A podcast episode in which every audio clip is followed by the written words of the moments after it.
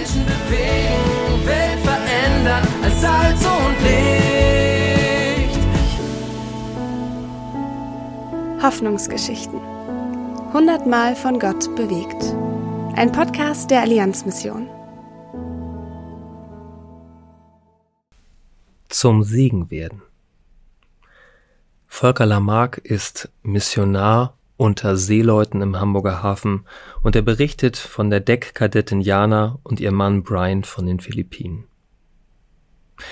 Ist es normal, dass man beim Bibellesen und Beten weinen muss? Ich bin so glücklich. Woher weiß man, dass man Jesus wirklich in sein Leben hineingelassen hat? Gibt es ein Zeichen dafür? Ich habe so viele Fragen. Was ich jedoch weiß, ist, dass ausschließlich Jesus mein Leben verändern soll. Ich möchte errettet werden einige Zeit später.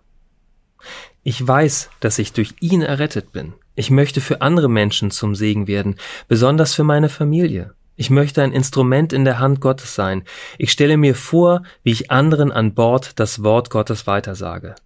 Dazu muss ich noch an meiner Fähigkeit arbeiten, vor allen vor anderen zu sprechen.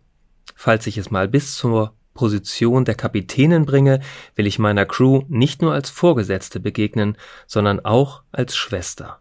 Ich möchte so zu einem Menschen verändert werden. Dazu aus Apostelgeschichte 4, Vers 20.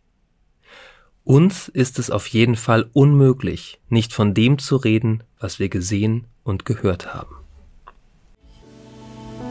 Lesen und ermöglichen Sie weitere Hoffnungsgeschichten unter allianzmission.de slash Hoffnungsgeschichten.